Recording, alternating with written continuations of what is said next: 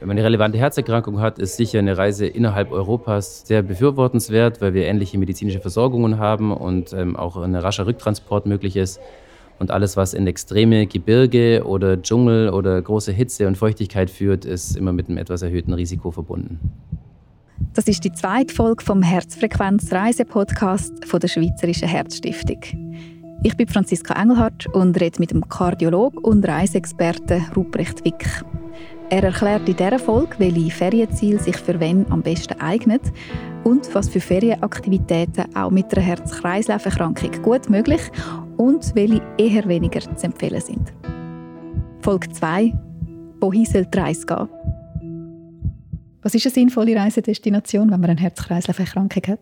Also das Wichtigste ist sicher, dass man sich auf das Land, in das man reisen möchte, freut und dass man was macht, was einem tatsächlich auch die Entspannung oder das äh, Erleben ermöglicht, das man sich wünscht. Und dann lohnt sich im zweiten Blick zu schauen, ob ähm, das auch mit der eigenen Gesundheit vereinbar ist. Und schlussendlich ist das auch natürlich bei Herzerkrankungen oder Herz-Kreislauf-Erkrankungen sehr, sehr verschieden, wie schwer die Erkrankung ist. Prinzipiell muss man das immer kurz beleuchten, am besten in der äh, letzten Sprechstunde oder Konsultation vor der Reise. Aber was man sicherlich so über den Kamm geschert sagen kann, ist, dass alles, was mit der extremen Exposition zu tun hat, eher Risiken birgt. Mhm. Also extreme Kälte, extreme Feuchtigkeit, extreme Hitze, extreme Höhe oder Tiefe, alles, was den Körper physisch oder physiologisch sehr, sehr stark beansprucht, ist natürlich auch für das Herz eine vermehrte Belastung, insbesondere dann, wenn es nicht mit der Belastung von zu Hause vergleichbar ist. Also brechen wir das mal ab und gehen mal in die Details. Wie hoch und wie tief darf etwas sein? Das kommt auch aus der Community, die Frage zum Beispiel, Wandern im Hochgebirge, ist das sinnvoll? Wandern im alpinen Gelände ist was sehr Gesundes, was auch als aerobe Kreislaufbelastung dem Herz gut tut und entsprechend der Beanspruchbarkeit im heimischen Gelände angepasst sein muss. Wenn man jetzt auf die Höhe spezifisch eingeht, weiß man, dass bis 1500 Meter der Sauerstoffdruck, also der Sauerstoffgehalt in der Luft, nahezu dem auch auf normal Null entspricht. Und dann beginnen so ab 1500 Meter die mittleren Höhen, äh, wird es in der Literatur genannt, äh, bis ca. 2500 Meter. Und ab dann hat man zum Beispiel auf 2500 Meter nur noch 25 Prozent weniger Sauerstoff in der Luft und ab 5000 Meter ca. 50 Prozent weniger Sauerstoff in der Luft. Sodass das, wenn ein Herz ohnehin im flachen Gelände schon einen Sauerstoffmangel hat, zum Beispiel durch eine Gefäßerkrankung, natürlich eine zu hohe Belastung ist.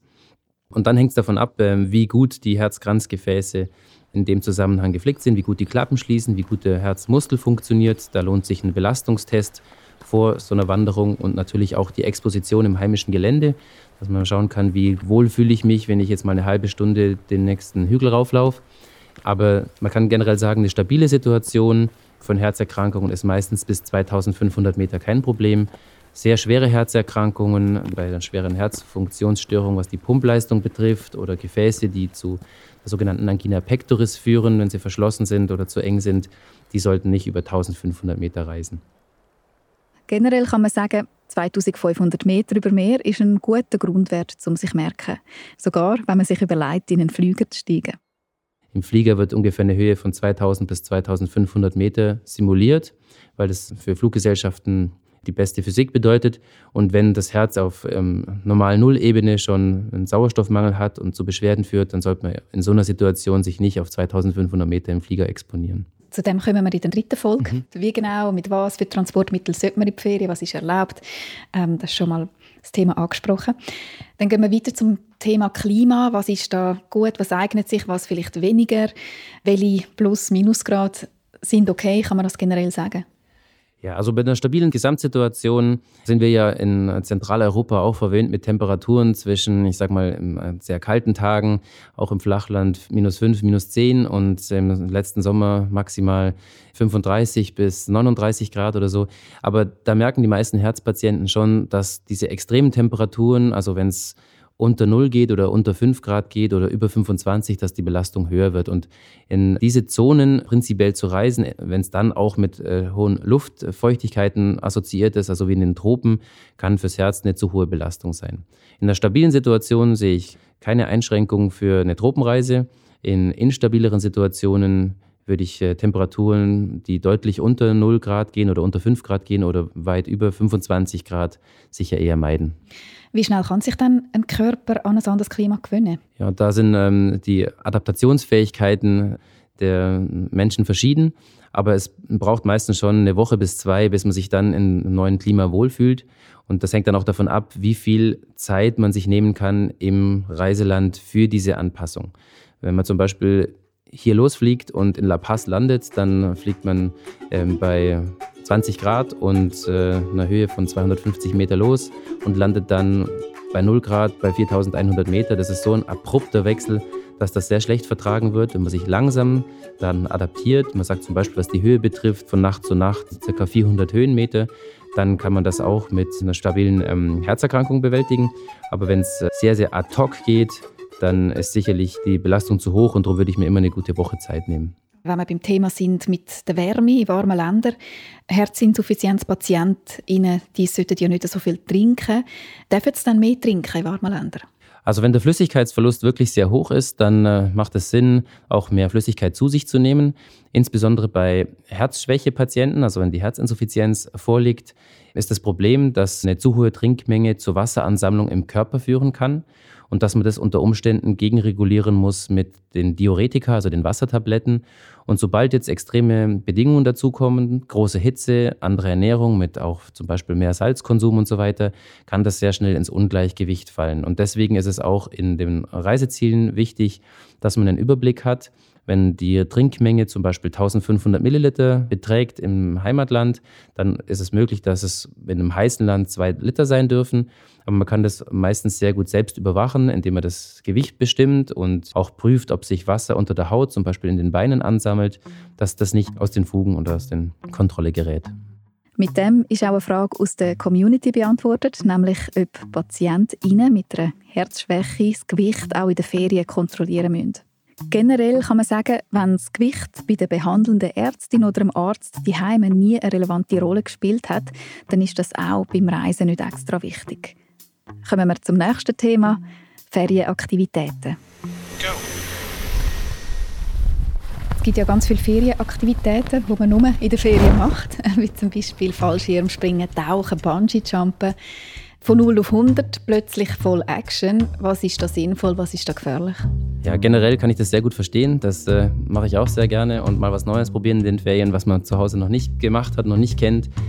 Alle neuen Expositionen, die auch mit einem positiven Stress einhergehen können, sind potenziell fürs Herz sehr anstrengend. Und Dinge, die jetzt tatsächlich tauchen in, in, größeren Tiefen oder Stressbelastungen wie ein Sprung von der Brücke bedeuten, würde ich mit einer relevanten Herzerkrankung nicht empfehlen, zum ersten Mal im Ausland durchzuführen. Jetzt ganz konkret zum Tauchen habe ich noch etwas gelesen, dass es bei Herzschrittmachern da eine spezielle Einschränkung gibt.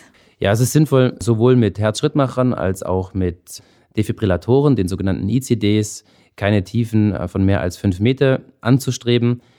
Allerdings muss ich dazu sagen, da bin ich kein Spezialist. Äh, es gibt spezifische Tauchmediziner. Ich habe mich viel mehr mit Höhe und Expedition beschäftigt als mit tiefen Umgebungen unter dem Wasser. Aber das ist was, was ich so generell mitgeben kann. Wer also Taucherferien plant, der fragt am besten eine Spezialistin oder einen Spezialist auf dem Gebiet.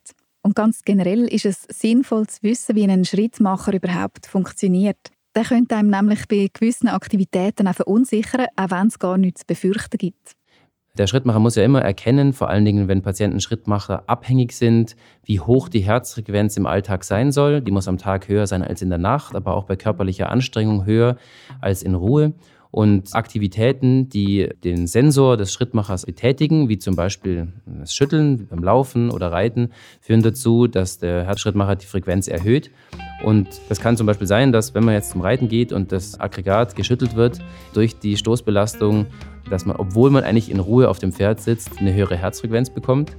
Oder im Umkehrschluss auch, wenn man Sachen macht, die einen eigentlich körperlich anstrengen, aber den Schrittmacher kaum in Aktivität versetzen, wie Velofahren, wenn das Gerät einfach sehr ruhig im Brustkorb ruht, dass die Herzfrequenz theoretisch ein bisschen zu niedrig ist für die körperliche Anstrengung. Gefährlich ist das also nicht? Möglicherweise einfach unangenehm. Dass man das Gefühl hat, man sitzt in Ruhe auf dem Ross und äh, hat trotzdem eine Herzfrequenz von 140 und kann das dann unter Umständen nicht richtig zuordnen. Die neuen und modernen Schrittmacher sind allerdings sehr intelligent und können auch verschiedene äh, Spannungen im Brustkorb messen und dadurch feststellen, ob die Atmung aktiviert wird und passen dadurch auch zusätzlich noch die Herzfrequenzen an. Gibt es denn etwas, wo ICD-Träger oder jemand, der einen Herzschrittmacher hat, generell bei Reisen muss beherzigen ja, es hängt ein bisschen von der Indikation ab, warum man so einen Herzschrittmacher trägt. Vor allen Dingen die Patienten, die einen Defibrillator, also ein ICD tragen, haben meistens eine schwerwiegendere Erkrankung, die schon mal zu einer Herzrhythmusstörung geführt hat oder wo das Risiko hoch ist, dass es zu einer Rhythmusstörung kommt.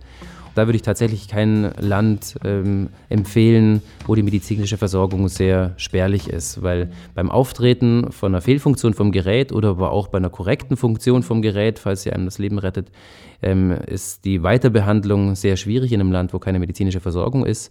Wenn ein Schrittmacher nur sehr wenig im Einsatz ist, ähm, es gibt äh, Menschen, die einen Schrittmacher tragen, weil das Herz nur sehr selten mal einen Aussetzer macht, da kann man sicherlich etwas legerer das Reiseland wählen, aber generell sind Schrittmacher sehr komplexe Devices, wo es sinnvoll ist, dass im Zielreiseland auch Strukturen bestehen, die mal ein Auslesen von so einem Gerät ermöglichen. Mhm.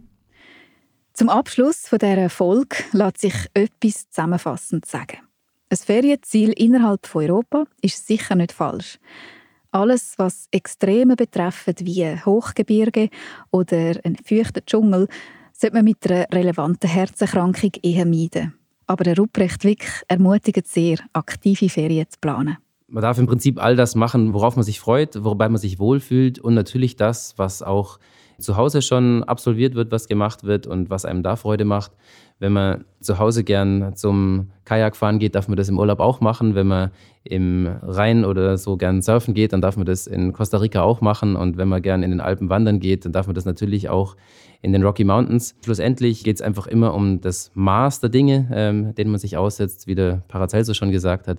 Allzu viel ist ungesund zusammengefasst. Und äh, wenn man sich so an diesen Leitsatz hält, dann ist man eigentlich auch in den Ferien sehr, sehr frei und kann sich auf die Aktivitäten dort freuen. Dann geht es in dem Fall in der nächsten Folge los. Geht in die Ferien. Und dort schauen wir, auf was man beim Reisen ganz speziell muss achten muss. Das die Folge 2 vom Herzfrequenz-Reise-Podcast der Schweizerischen Herzstiftung. In vier Folgen reden wir über das Reisen mit einer Herz-Kreislauf-Erkrankung. Auf swissheart.ch können Sie einen handlichen kleinen Reiseführer mit vielen weiteren Tipps rund ums Reisen bestellen. Produziert wurde ist der Podcast von mir, der Franziska Engelhardt von der Podcast Schmiedi. Wenn Sie noch mehr hören wollen rund um Prävention von Herzinfarkt und Hirnschlägen oder Geschichten hören wollen von Betroffenen und ihren Lebensretterinnen und Lebensrettern, hören Sie doch unsere weiteren Podcasts. Sie finden alle drei Staffeln unter dem Namen Herzfrequenz auf swissart.ch oder auf allen relevanten Podcast-Apps.